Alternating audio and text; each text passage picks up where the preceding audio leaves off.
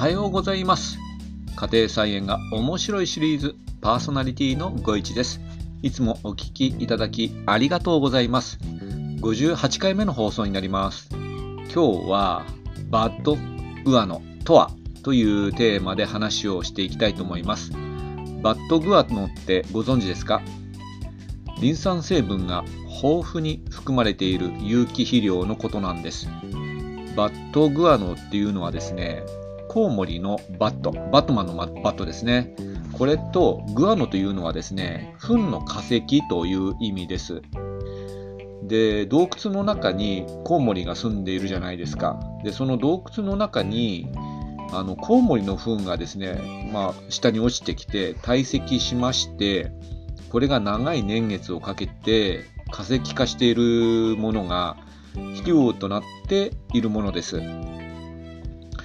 で、その成分はですね、リン酸がですね、30%程度、あと、計酸が10%程度、で、窒素、これが非常に少なくてですね、1%とか2%、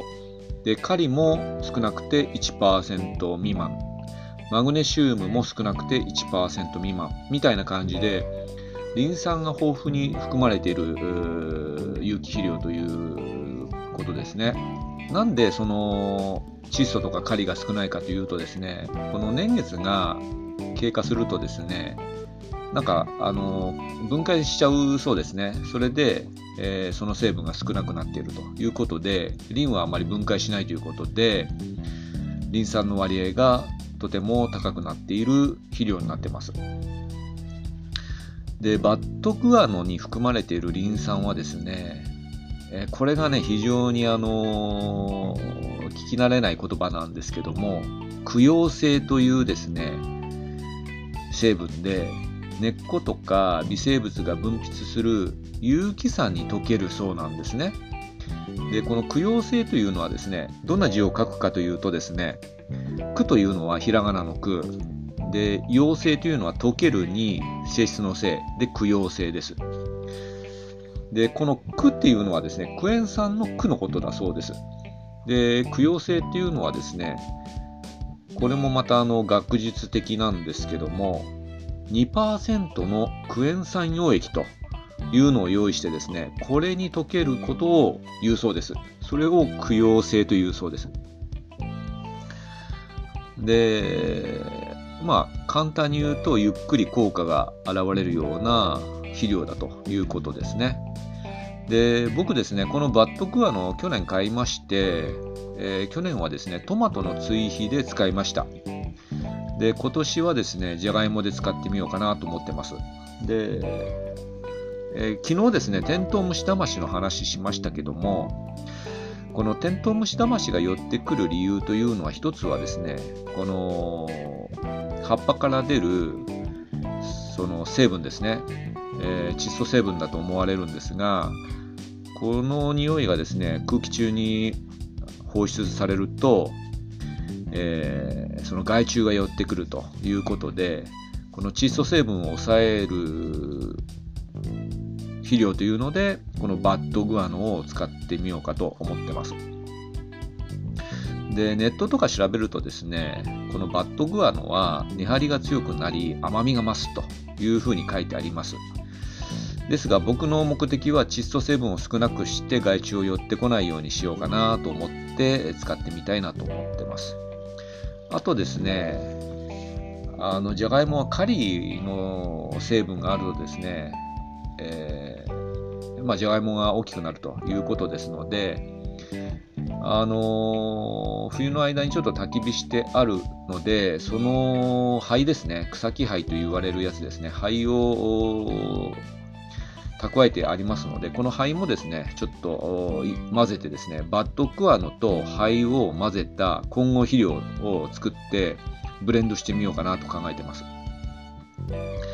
で、僕ですね、あの結構鶏粉使ってるんですけど、この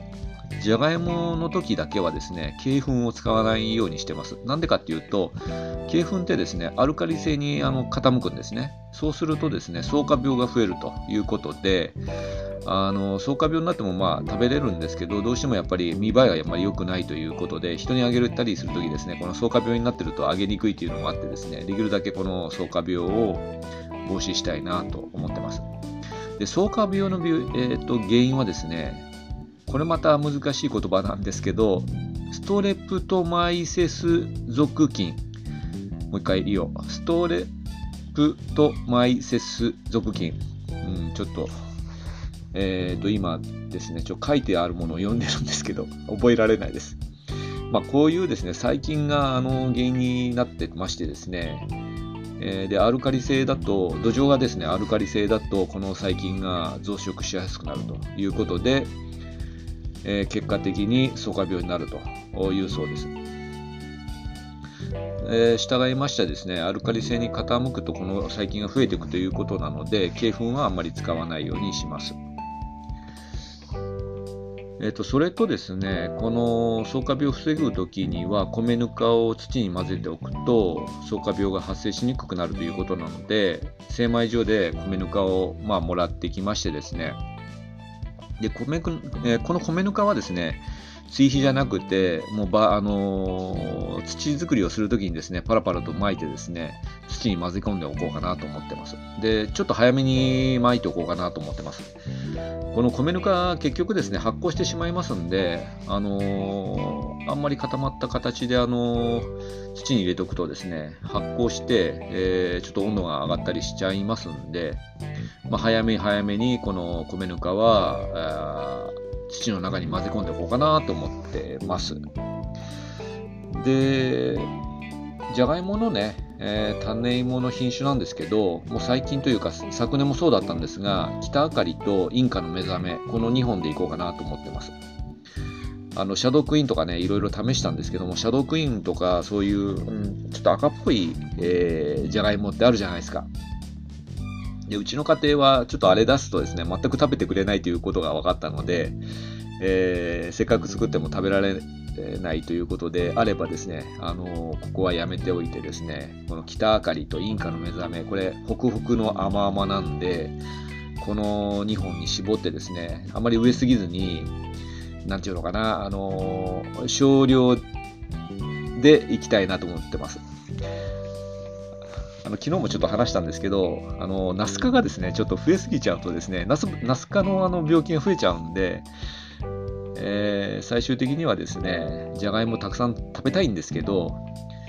えー、この2品種をちょっと作って、ポテサラとかですね、ベイクドポテトで舌包みを打ちたいなと思ってます。でともかくですね、あのー、言いたかったことはですね、今年はですね、バッドクアンを試してみて、じゃがいもを作ってみたいと思ってます。あなたはどんな作り方しますか？あのー、よろしければコメントなどで教えていただけると嬉しいです。今日はこんな話題で、えー、バッドクアノとはというテーマで話をしました。今日もお聴きいただきありがとうございました。あなたにとって素敵な一日となりますように、また次回お会いいたしましょう。それでは、さようなら。バイバイ。